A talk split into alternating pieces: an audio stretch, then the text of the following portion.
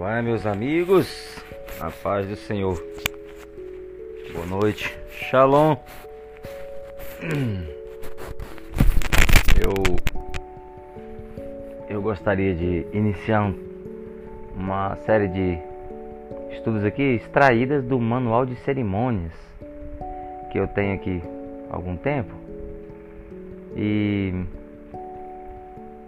são algumas cerimônias que a gente trabalha que a gente atua, que o presbítero, o evangelista, a missionária e o pastor atua no seu ministério. Então eu gostaria de, de estar comentando com vocês, mas eu quero ler o índice. Na verdade, esse podcast aqui, é, eu vou estar lendo, eu vou estar lendo esse manual de cerimônia, tá ok? E eu vou ler o índice para vocês do assunto que nós vamos tratar, e aí eu vou vou precisar de vou precisar de bastante aí, de bastante podcast aí, bastante mensagens para poder terminar. Porque é muita coisinhas. Mas hoje eu quero falar só de um, tá? Eu quero ler aqui o, o índice, depois a apresentação e aí vamos iniciar, ok? Nós vamos falar sobre a ordem nos cultos, direção de um culto, culto de oração, culto de doutrina, culto em ação de graças, culto ao ar livre, chamado de evangelismo, celebração da ceia do Senhor, unção com óleo, batismo em águas, separação ou ordenação de obreiros, Natal, celebração de casamento, bodas de ouro ou de prata, apresentação de crianças, colação de grau na igreja, despedida de obreiro para o campo, despedida e passagem de pastorado, noivado, celebração de 15 anos, funeral, lançamento de pedra fundamental, inauguração de um novo templo, solenidades cívicas no templo. E a benção apostólica. Você se interessou pelo assunto? Se eu te perguntasse agora, é... ai, deixa eu tirar esse negócio do meu ouvido aqui. Se eu te perguntasse agora, é, como é que você é, faz uma, um trabalho de colação de grau na igreja? Sabe como é que procede? Sabe realizar uma celebração de 15 anos no templo? Sabe fazer um funeral? Né? Então são são assuntos bem interessantes. E aí como eu já não faço nada na minha vida mesmo, já não faço muita coisa. Então eu vou estar aqui na, nessa hora aqui, quase 11 horas da noite. Vou estar preparando aqui para você, para você ter acesso, você ter acesso a esse material, esse material básico, tá? Material básico, mas um material bem interessante, vai ajudar a esclarecer e aí a pesquisa fica por sua conta, tá? Eu vou dar aqui um a isca, vou dar uma isca para você e você vai atrás. A ordem nos cultos. É lamentável ver em muitas igrejas, às vezes em igrejas grandes e conhecidas, conversas e cochichos sem fim nos cultos públicos. E o motivo disso é principalmente porque o mau exemplo vem da tribuna, onde pastores, presbíteros, evangelistas, etc., julgam-se com o direito de cochicharem uns com os outros e até mesmo durante a entrega da mensagem. Isso con constitui uma falta grave. O culto deve, ser, deve ter louvores a Deus e pode ter línguas estranhas, pode mesmo ter profecia, ainda que a profecia é, deve lembrar-se de que não é obriga obrigado a transmitir num lugar não adequado a mensagem que você recebe podendo retê-la para a ocasião oportuna, no caso, né?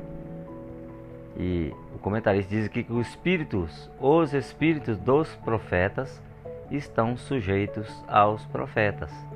Por isso que, se você recebe uma mensagem de Deus é, em algum lugar, por exemplo, uma mensagem para alguém específico, você não vai tornar ela pública, né?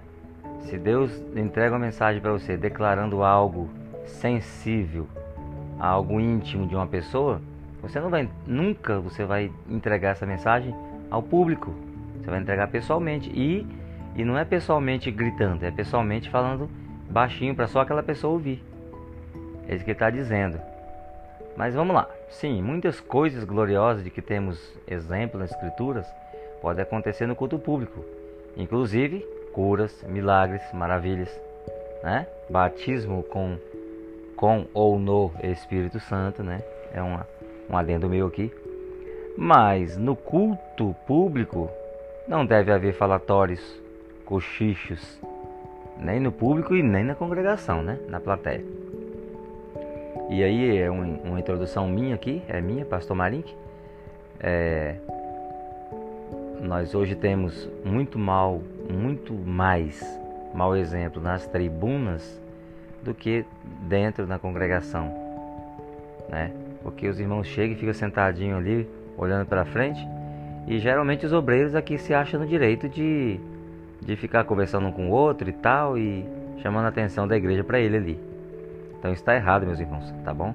Precisamos, precisamos corrigir essas, essas falhas aí. Mas então eu quero entrar num assunto aqui, não é num assunto, é eu quero explicar duas palavras Há uma confusão tremenda com relação da palavra tribuna e da palavra púlpito. E aí uns falam, ah, eu, tô, eu sentei no púlpito, o outro, não, senta aqui no púlpito, né? Então vamos, vamos, vamos aprender? Vamos, vamos aprender? Tribuna é onde se senta, é um local em destaque onde você se senta ou é convidado para sentar-se. Púlpito é um local onde você fica de pé, é um local onde ele está à sua frente quando você está de pé falando. Púlpito é um local preparado, um local de madeira, de vidro ou de pedra, né? É um, aquele local onde, onde tem condição de você colocar um livro, uma apostila, onde você tem um microfone para falar, né? Onde dá suporte para que você exponha o seu material, seja a Bíblia, seja um livro, seja um mapa. Aquilo é púlpito. Né? No caso de onde se senta, chama-se tribuna. Tá bom? Então vamos lá. A mensagem que o pregador leva é por vezes gravemente prejudicada pelos falatórios e cochichos, pelo andar de criança nos corredores, idosos, jovens, pelo chorar de crianças, pelo vai e vem de mu muito estranho e e saindo, do, é, muitos entrando e saindo do recinto né, do templo sem necessidade, pela formação de bloquinho nos corredores e por outras irreverências tão lamentáveis. Isso é irreverência, irmãos. O escritor está dizendo aqui que isso é irreverência. Aquele entra e sai, aquele, aquele aglomerado de três, quatro pessoas, seja no corredor, seja de frente ao templo, né? Então, seja, isso é uma demonstração clara de irreverência em um culto que está sendo oferecido a Deus e não a um homem. Tá bem? E quem, de quem que é o dever de, de, de apaziguar esse lado? De quem é o dever? Do diácono. É dever dos diáconos, diaconisas, reprimir né, tais procedimentos. E cabe ao pastor da igreja fiscalizar para que a ordem seja mantida. Uma mensagem tem mais poder e o pregador sente-se muito mais ungido quando a igreja está quieta, ouvindo, cada um no seu lugar, louvando e glorificando a Deus e pedindo que o Senhor abençoe o pregador e a mensagem, para que tenha poder e encha o coração dos pecadores presentes, né, ali de arrependimento, de confissão, de, de palavras que venham convencê-los de que são pecadores e precisam de, de, de serem justificados. A igreja deve regularmente, né, deve ser regularmente instruída a manter ordem no culto público.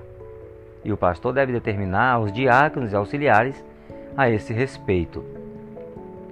Então, é, pegando o gancho mais uma vez aqui, o, o corpo diaconal ele existe para isso o corpo diaconal não é apenas para ficar de pé em um determinado ponto, mas é para ele é, é para ele intervir né, uma criança correndo para lá e para cá sem necessidade, é para intervir no caso de três, quatro jovens ou idosos ou pessoas que não tem nada a ver com a situação, ficar parado no corredor, ficar parado do lado de fora conversando.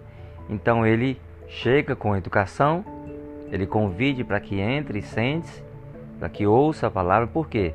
Porque lá dentro está sendo ministrado um culto a Deus, ao Senhor. Porque a igreja, quando está é, em culto, não pode ser confundida com a pizzaria. Ela não pode ser confundida com a discoteca. Ela não pode ser confundida com a festa, uma festa pagã, uma festa que não tem nada a ver com culto. Então a ordem nos cultos é essencial ao progresso espiritual da igreja e, o, e ao bom conceito né, do pastor. Uma igreja cujos cultos se realizam em desordem dá má impressão aos ouvintes e mesmo aos membros que compreendem as coisas de Deus.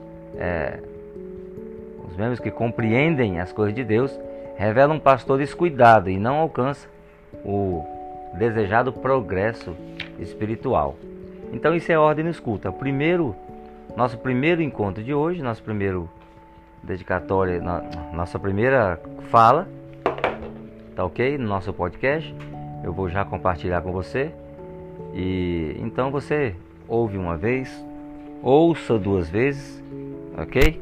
Para que você venha estar tá pensando pensando em ajudar, pensando em é, como você está atuando. A minha pergunta após essa declaração é: como é que você tem atuado? Você tem dúvidas do seu das, das suas funções? Então nós estamos falando de ordem no culto. Então hoje essa primeira não se preocupa. Nós vamos falar vários assuntos aqui que de repente vai tirar suas dúvidas. Depois de depois que a gente encerrar, aí sim Vou fazer uma geral. Eu vou chamar é, você no vídeo, numa geral, e a gente pode, vai poder conversar, né? E adaptar aqui à nossa realidade esses assuntos. Mas o princípio básico que norteia o assunto é esse, tá bom? Essa ordem que nós, nós falamos aí. Deus abençoe sua vida. Por hoje é só. Não quero me alongar para não te cansar muito. Deus abençoe e a paz do Senhor.